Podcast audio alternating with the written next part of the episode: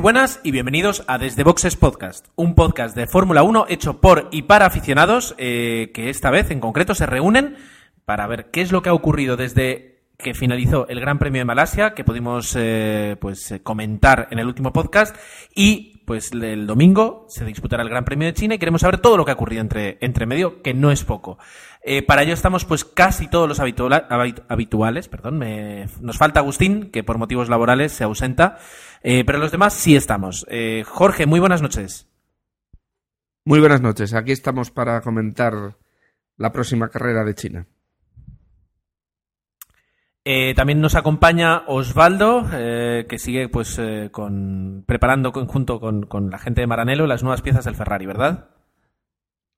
Así es, para darte más alegrías este, este año, Gerardo, y que veas a tu, a tu querido Fernando Alonso en ese podio, en el número uno del podio, pues semana tras semana, carrera tras carrera y campeonato tras campeonato.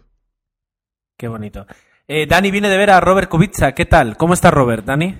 Pues la verdad es que mucho he buscado y lo único que he encontrado en Polonia así salientable han sido las polacas y, y poco más. A Robert Kubica no lo he encontrado, no he encontrado a nadie con muletas, así que no, no puedo deciros cómo está Robert, es un secreto de Estado, parece ser. Y también está con nosotros Emma, que parece que acaba de regresar de una ronda por los bares gallegos con Luis Hamilton. ¿Qué se cuenta Luis? Pues sorprendentemente que espera ganar en, en China, sorprendentemente.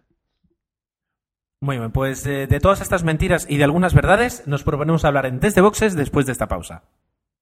Para los altos, para los bajos, para los de James Cameron, para los independientes, para los palomiteros, para los llorosos, para los ochenteros, para los que crecieron con Alf, para los que lo hicieron con Friends, para los que vieron Star Wars en el cine, para los que lo hicieron en VHS, para los que les emocionó el final de Lost, para los que quemaron los DVD después, para los que viajan en el tiempo, para los que crean paradojas, para los que descargan, para los que cierran webs, para los que les gusten las series, para los que les gusta el cine.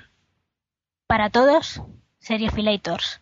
Nos puedes encontrar en serifilators.wordpress.com. Los locutores del podcast nos hacen responsables de posibles efectos secundarios. Para más información, consulte Twitter o Facebook. Y aunque es seguro eh, que se va a disputar el Gran Premio de China y podremos hablar sobre ello eh, el, domingo, el domingo que viene, tras la carrera, eh, no queda claro que podamos hablar de, lo que ha sucedido, lo que vaya a suceder, mejor dicho, en el Gran Premio de, Gran Premio de Bahrein. Y eso es porque la inestabilidad política en, el reino de Bahrein continúa. Recordemos que el año pasado no se pudo disputar y hay serias dudas de que se pueda garantizar la seguridad tanto de los equipos como de los asistentes al Gran Premio de Fórmula 1 y por tanto pues todos los equipos ya están eh, preparando sus planes de contingencia. Eh, logísticamente debe ser pues complicado el saber si se tienen que enviar pues los, los trailers y los contenedores o no y eh, e incluso bueno pues en cuanto a, a, lo que podría afectar al campeonato el disputar una carrera menos o el añadir una carrera eh, que no esté prevista ahora que recordemos que el año pasado no se hizo quien tiene todas estas noticias quien se las ha leído y quien las puede comentar mejor es Dani Dani adelante pues sí la verdad es que el tema del Gran Premio de Bahrein suena a, lo mismo que ha pasado el año el año anterior y parece ser pues que este año vamos por el mismo camino. Eh, esta semana tenemos el Gran Premio de China, la semana que viene estaría programado el Gran Premio de Bahrein y tendríamos eh, dos semanas entre medias para el Gran Premio de, España. El problema es eso, que estamos a poco más de, bueno, casi dos semanas, ya, ya menos de dos semanas para, para el Gran Premio de, China, para la carrera. El, el viernes que viene tendríamos China, el siguiente teníamos, tendríamos Bahrein, eh, pues, pues todavía no, no sabemos nosotros y lo peor es que no lo saben los equipos, no saben si desde China tendrán que ir a Bahrein o si ya directamente pues pueden volver a, desarrollar, a, a, intentar mejorar para estar en, en esas dos semanas eh, o en tres semanas en, en España, ¿no? La verdad es que El tema además es un tema complicado, no solo es de Fórmula 1, porque esto recordemos que viene pues de todas las revueltas que está habiendo en, en esta zona de, de Oriente Próximo y que, que, bueno, la verdad es que aparte de que los equipos pues estén mirando por su por sus intereses, por lo que tengan que hacer en cuanto a, pues al traslado del material, a tema de que bueno, que es un circuito exigente por las condiciones climáticas que puedan tener mejor guardado pues alguno de los motores eh, de no tener que usarlo pues tenemos también por el medio pues el, tema social y, y, político que hay pues en, en, este en este país no que bueno hay manifestaciones eh, en las calles parece ser que, ha habido algún muerto en algún enfrentamiento y que el pueblo no está por la labor de que la Fórmula 1 pues eh, se celebre como si no hubiera pasado nada en un país en el que pues están teniendo eh, una revuelta contra, contra el poder, ¿no? Entonces, eh, aunque el poder diga que, que, sí que se puede celebrar, aunque la, los comisarios y, y sobre todo Eccleston diga que sí que se puede celebrar, el pueblo pues es numeroso, está ahí y, también podría ser un tema a tener en cuenta. Entonces, eh, yo me temo que no se vaya a celebrar otra vez o que si se celebra pues que pueda pueda haber algún problema pero celebrarse sin sin que haya ningún incidente es yo creo que a día de hoy casi imposible no lo decía lo decíamos antes de grabar lo decía Osvaldo que, que habría que saberlo ya si, si vamos a, a tener Gran Premio de Bahrein o no yo no sé qué opináis acerca de o sea estamos hablando de eso si, si, si por seguridad se va a poder celebrar si si en qué momento se va a tener que tomar una decisión, porque además, quiero decir, depende de unos factores mmm, difíciles de calibrar, entiendo yo. Pero yo creo que la pregunta va más allí, es decir, en un país que ahora mismo está, está viviendo pues un, unos, un, digamos, una revolución civil, es decir, un, una protesta civil que ya dura más de un año, eh, si es no vamos a entrar en ético o moral porque la Fórmula 1, ética y moral, la justa para competir y la que diga el reglamento, pero eh, realmente interesa, e incluso para los patrocinadores, eh, desde el punto de vista más comercial, disputar una carrera en un país y que es inestable, o sea, que es inestable, que políticamente es muy inestable, o, nos dejamos de tonterías y aquí lo que vamos es a correr y que pongan las vallas más altas y, y punto. Que también es otra, otra opción defendible. No lo sé, ¿qué opináis? Hombre, yo creo que un poco ya lo comentáramos hace tiempo cuando Bahrein pagó la cuota que tiene que pagar por, por cada carrera, aunque no se hiciera el año pasado. Y, y, bueno, lo que venimos a decir es que a Eccleston lo que verdaderamente le interesa son los dólares y poco más. Entonces, eh, es verdad que la situación yo no creo que esté para hacer una carrera. Y también, pues oye, ahí hemos visto fotos y se pueden ver en internet de los, las protestas, pues utilizan la Fórmula 1 como pantalla para, para que tenga más repercusión sobre, sobre el, hecho en sí de las protestas. Entonces, eh, yo creo que podría ser peligroso, que no conviene estar por encima de todo y probablemente lo que dices tú a las marcas como las escuderías no les viene bien acabar por encima de todas esas cosas. Lo que se debía de plantear de verdad es si eh, todo vale a costa de esos dólares. Entonces, a lo mejor hay carreras que hay que plantearse, pero no ahora, a un par de semanas vista de la carrera, sino cuando se hace el calendario. ¿Qué más? ¿Qué más? ¿Alguna opinión más acerca de, de, lo que va a ocurrir en Bahrein? ¿Creéis que se va a disputar? Si, si tuviéramos que hacer una porra ahora, ¿creéis que se va a disputar? Yo ya directamente os digo que apuesto a que no. Yo también creo que no. Pues yo no sé qué decir, pero como siempre lo venía diciendo un poco vosotros, es que esto es un poco chapucilla porque esto, o sea, se venía a venir desde hace más de seis meses, una cosa así, ¿no? O sea, ya el año pasado, el año pasado cuando anunciamos que, bueno, ya ha salido el calendario para el próximo año, ya, ya ha comentado, bueno, va Bahrein, vamos a volver a Bahrein.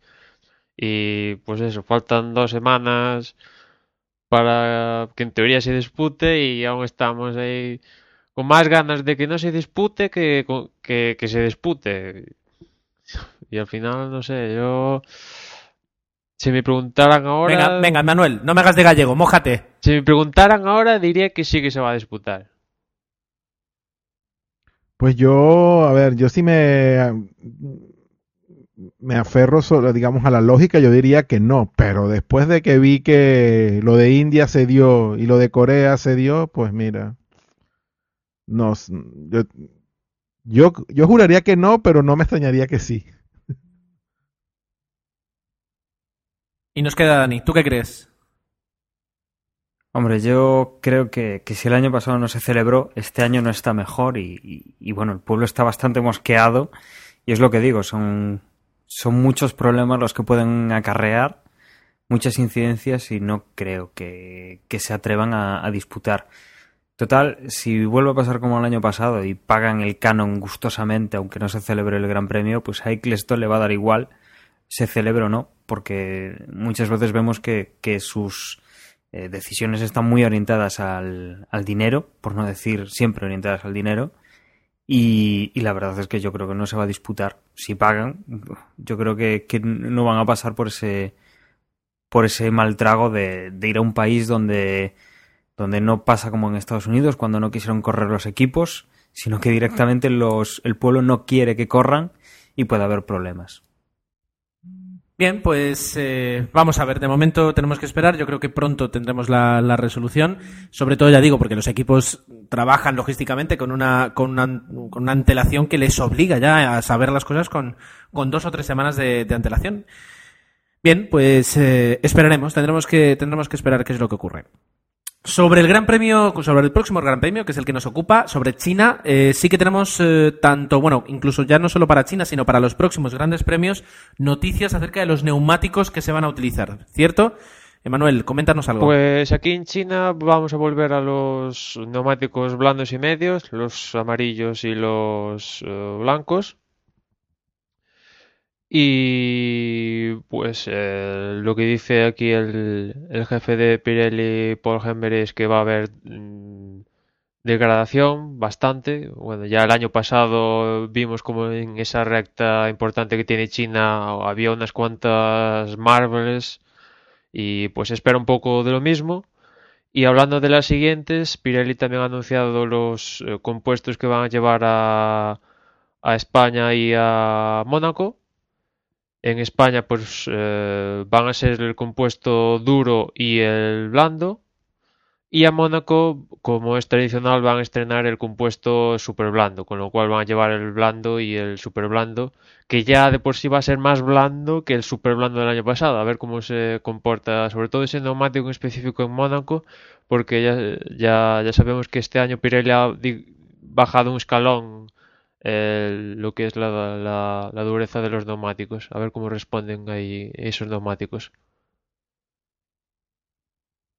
Ahora, Emanuel, pero si, si está claro que la carrera de China es, eh, pues, es fuerte con los neumáticos, ¿por qué han decidido no llevar el duro y sí el medio? Eso es algo ahí que no, todavía yo no termino de entender. Si, si, si tienen claro que las condiciones y, y la, digamos que las características del circuito van a ser propicios para que haya un, un desgaste alto, ¿por qué, escogen entonces el, el compuesto medio como, como duro de este, de este gran premio y no, y, y no, y no se, se deciden ya por el llevar de repente duros y medios y duros o, o blandos y, y duros y no llevar el medio? Mm, mm. Entiendo que ponen el duro cuando se trata de un circuito, sobre todo que tiene curva bastante rápida, con lo cual es un poquito más delicado para la carcasa del neumático. Es lo que entiendo.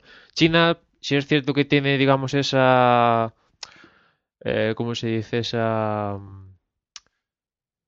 eh, especie de oval saliendo hacia la recta, pero después es un circuito, digamos, de más o menos de parar y acelerar y no tienen bastante curva rápida, como por ejemplo si tuvo Malasia y, y digo, Montmeló sí que tiene, aunque le quitaron con esa chicane, pues sí que tiene curvas rápidas y imagino que tienden a eso, ¿no? A que si hay más curva rápida, pues ponen un neumático más, más duro aunque pues, también puede ser pues temas de eh, de, espectáculo, pues saltarse un escalón dentro de la gama para, no sé, para ser más propicios.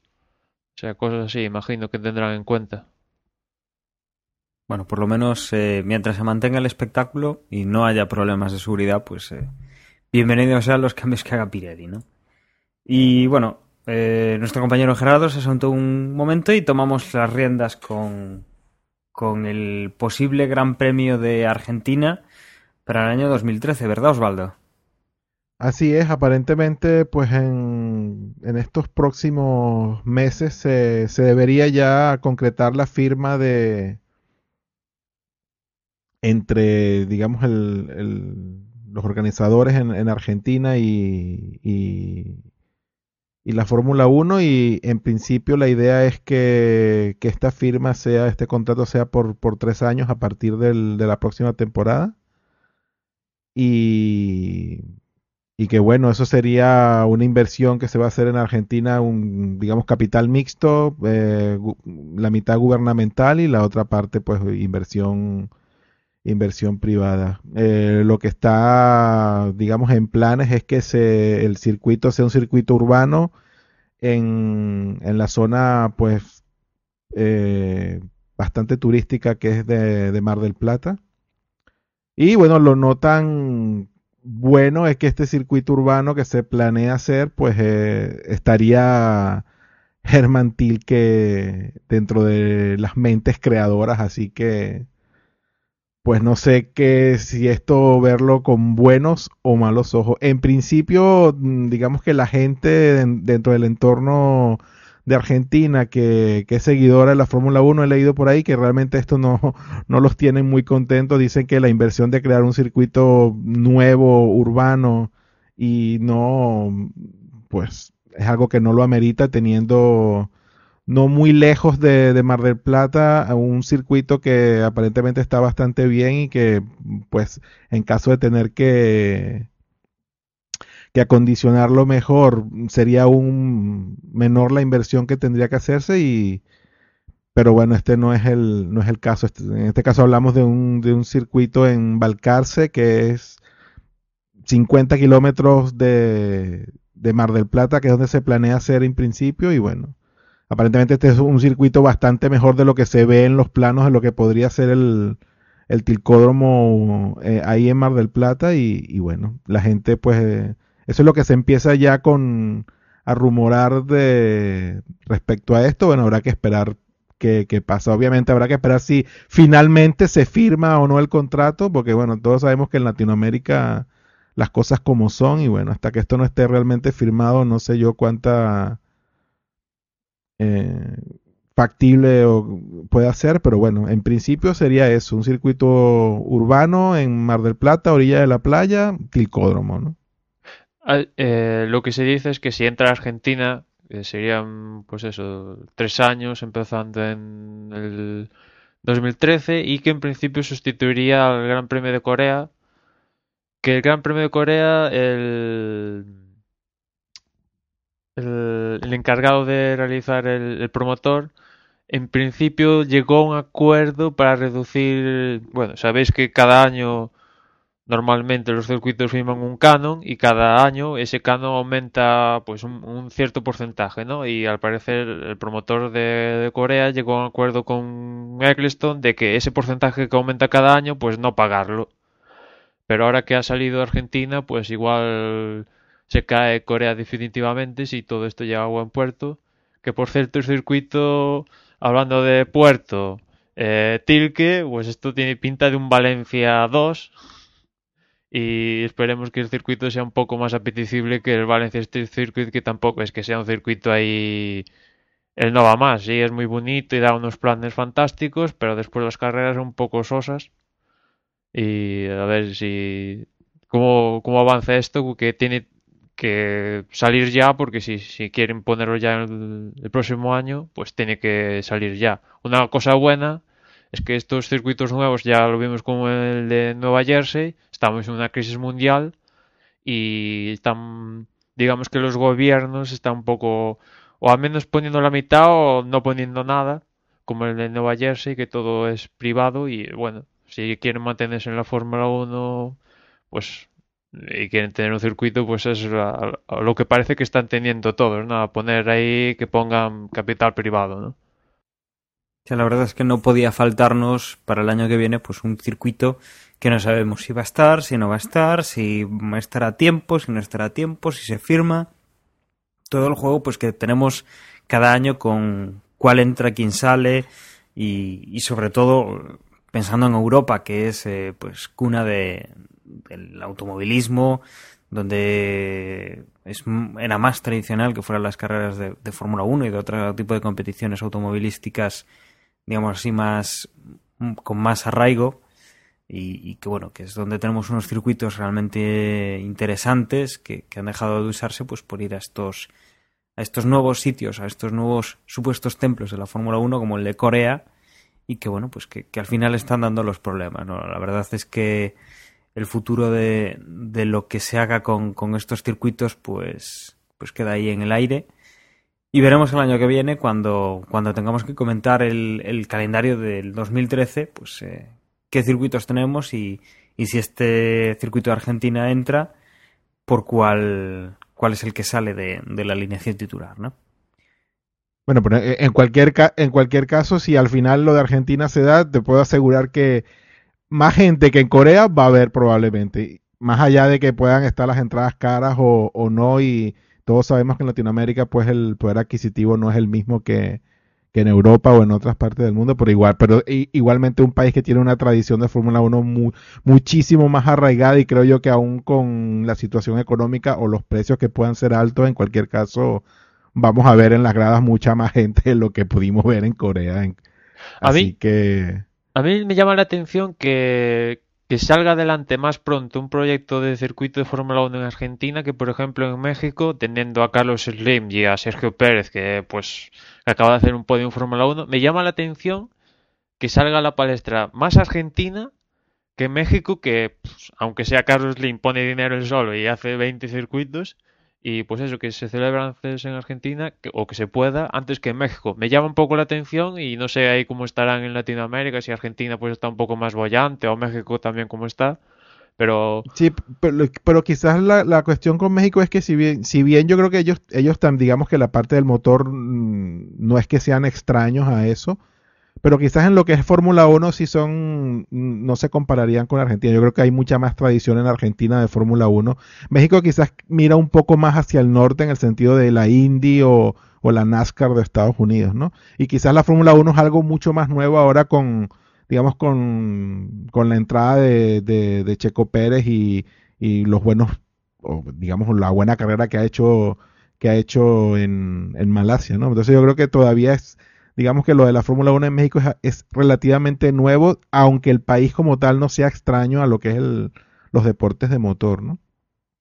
Pero quizás también eso sea un, un aspecto eh, que pueda ser determinante en que se haga más rápido en uno o en otro, aunque probablemente lo, lo que tú dices, en México falta dinero, probablemente no haya para que esto pueda ser, y no nos extrañe que a mitad de temporada de este año estemos conversando que para probablemente también pueda ser una opción México en el 2013 o 2014. Así que eso, eso es una posibilidad que creo que yo que es palpable y está abierta ahí que puede, puede pasar.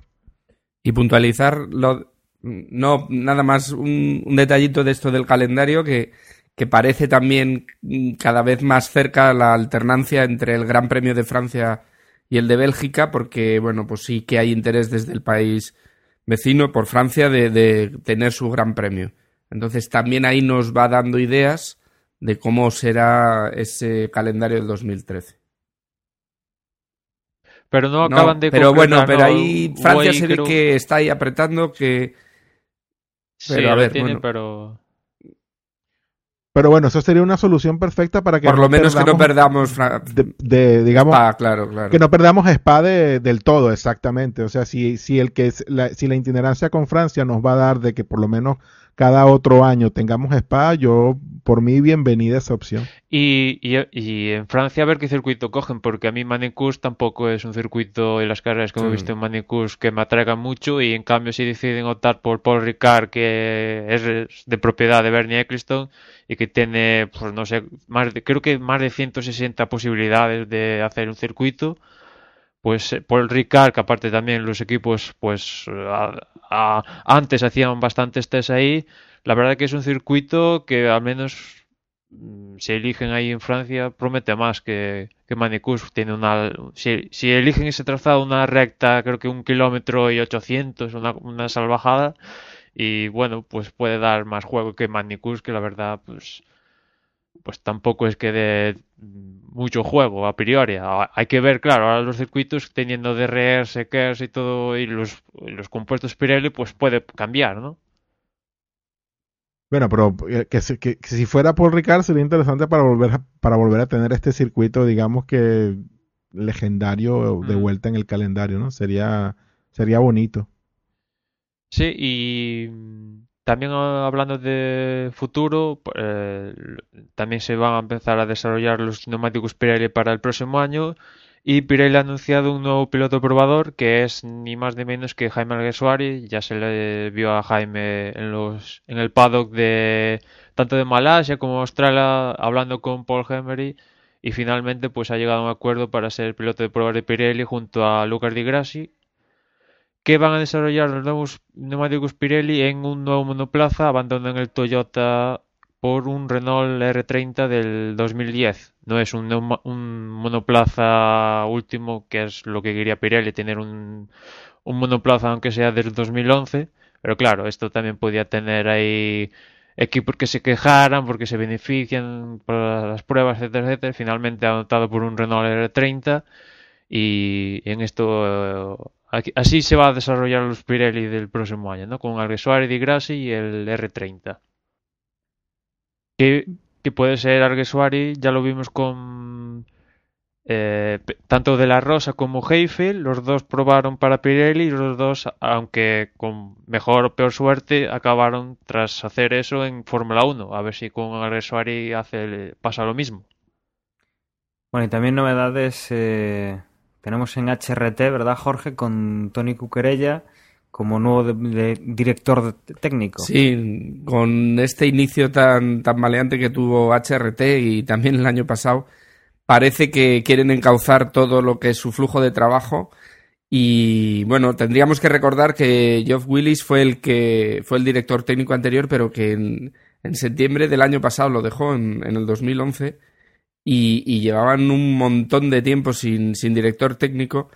Y ese puede ser uno de los motivos, por lo menos así lo indicó Luis Pérez Sala, de que pues la oficina técnica se hiciera cargo del, del F-112, que es el monoplaza actual, y que, bueno, pues recordamos que no pasó el crash test y que, bueno, pues tuvieron muchos problemas para llevarlo a Australia, no llegaron a completar ese 107%, pero demuestran una capacidad de trabajo en HRT increíble y bueno, pues Tony Cuquerella seguirá siendo el ingeniero en pista, pero aparte eh, va a ocupar esa posición de director técnico, con lo cual, bueno, pues aunan esfuerzos, la verdad es que trabajo no le va a faltar.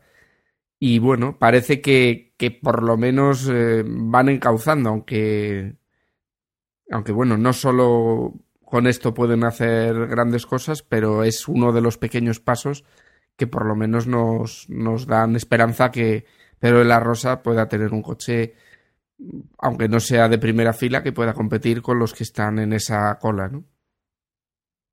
Le habrá ayudado a la promoción todos los micros que, hay- que hizo el año pasado con, con Lobato en los previos o, o qué. Y que siga haciendo, ¿no? Bueno, pero ahora, con- ahora que tiene dos gorras, no creo que tenga tiempo para hacer los micros con, con Lobato. O bueno, no sé, digo yo, ahora con, digamos, esa doble cachucha Ahora- de responsabilidad. No, No sé si le quede tiempo para los micros de, de Lobato. No, ahora parece Tony. que- Aparte que, el, aparte que el coche no anda, vamos a, creo que tiene trabajo de Parece que el que se va a encargar ahora es Pedro, ¿no? Porque ya en alguna, no sé si fue en el último, me parece que sí, en el de Malasia, que fue el que enseñó un poco lo que era todo, bueno, pues todas las instalaciones que llevan al circuito.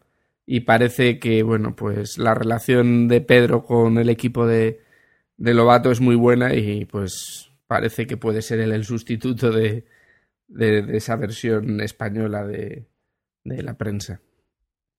Sí, hablando de, HRT, pues eh, se han puesto un poco para avanzar un poco más en serio. sí que es- van a- evidentemente van a ir mejor preparados aquí en China que lo que fueron a Malasia y Australia, pero HRT y un poco todos los equipos, ¿no? Hablando también de lo que va a ser la entrada de la Fórmula 1 en Europa, de ese test en Mugello dentro de tres semanas, que va a ser pues importante para HRT y también importante pues eh, para Ferrari y todos estos equipos que quieren mejorar, porque ahí van a tener cuatro días, si no voy mal, cuatro días de test en Mugello.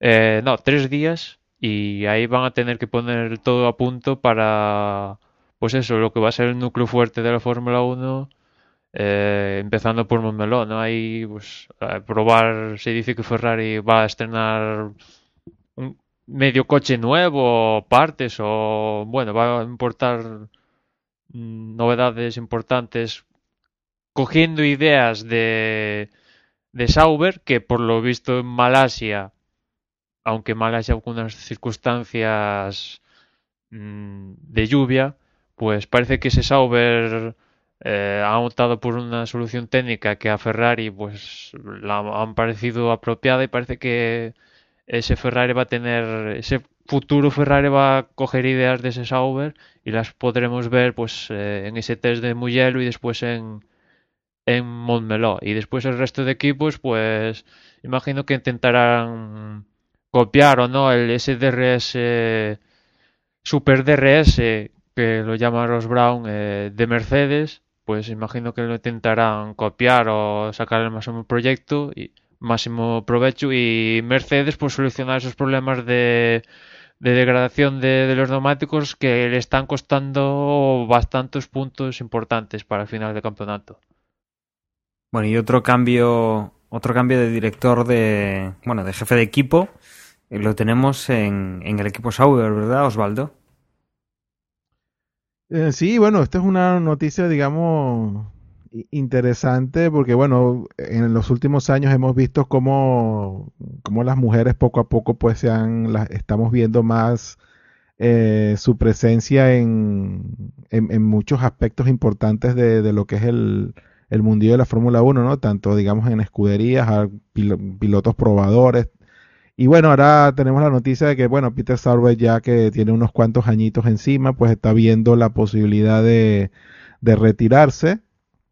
Y bueno, eh, digamos que tiene, está haciendo mentoring de su, la persona que lo va a suceder y pues no es nada más y nada menos que pues una mujer, se llama Monisha Kettleburn y bueno, está, tiene todo listo para que cuando decida retirarse, que no ha dicho exactamente cuándo será, que él solamente ha puntualizado que no quiere estar de director con más de 70 años y pues está, digamos que entrenando, tiene bajo su ala protectora a esta, a esta chica de cuarenta y pocos años y que bueno, será la futura jefa del equipo Sauber y que la veremos ahí en el muro pues dando las órdenes. eh, esperemos que prontamente, no creo que sea este año, pero bueno, quizás el año que viene ya la veremos ahí como máxima máxima jefa del, del equipo Sauber. No sabemos si dándole órdenes a Checo Pérez o si estará en Ferrari para aquella, pero bueno, interesante por lo menos la noticia para conversarla en este previo de China. Bueno, y yo creo que si nadie más quiere, quiere añadir alguna noticia, podemos eh, hacer una pausa y continuar pues con el- la parte de previo del Gran Premio de, de China que tenemos este fin de semana.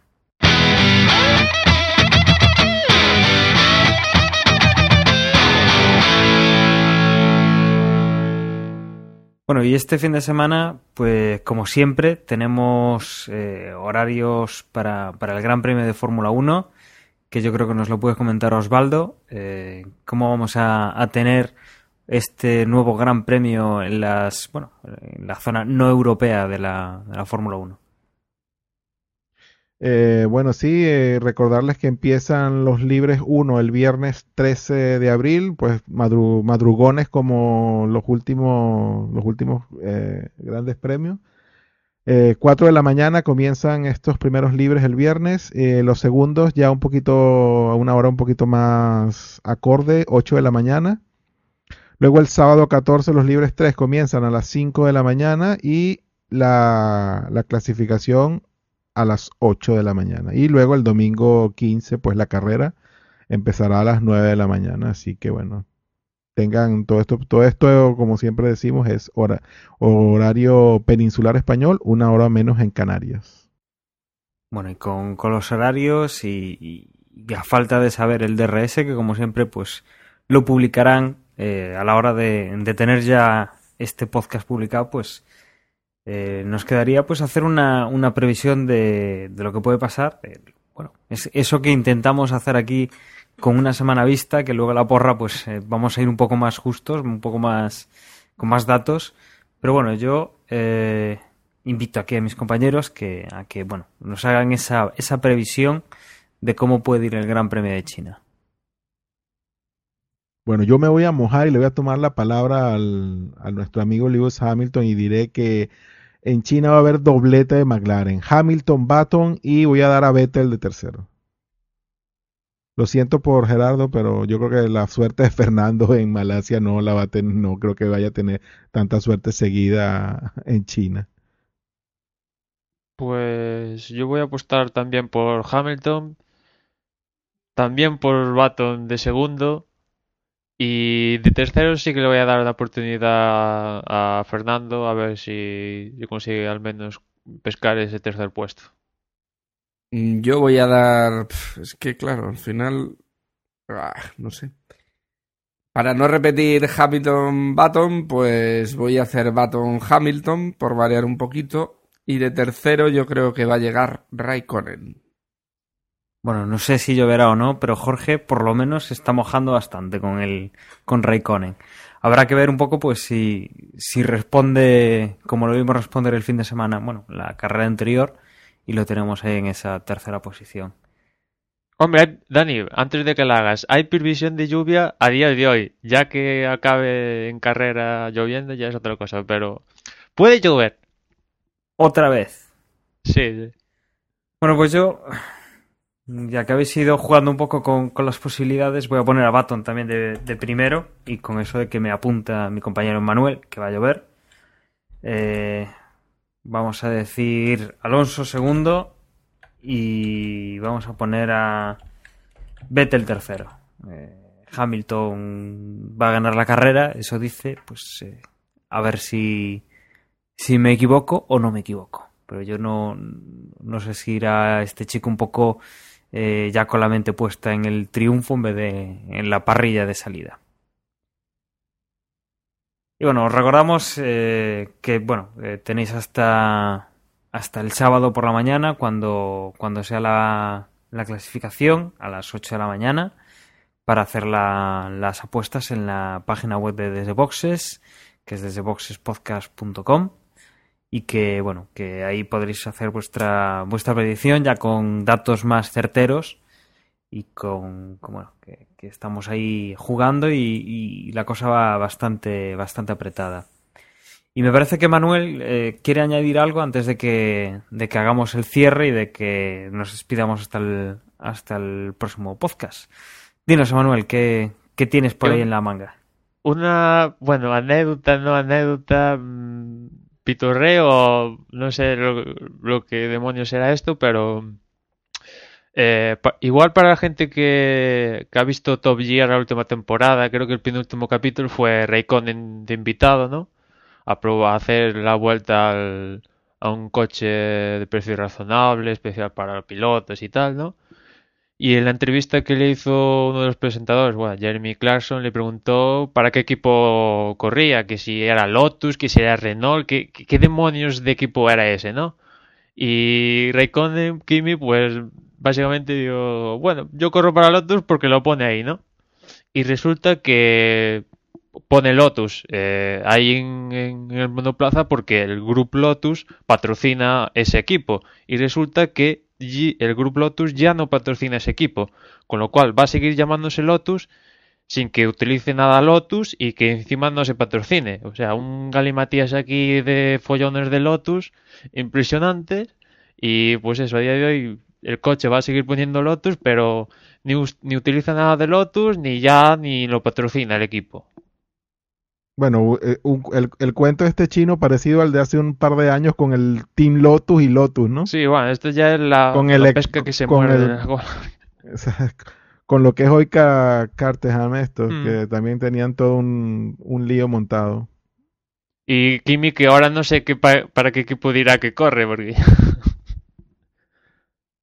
Pero que le pongan Renault y se acabó, listo. o que Jenny Capital ya, ¿no? O algo así, porque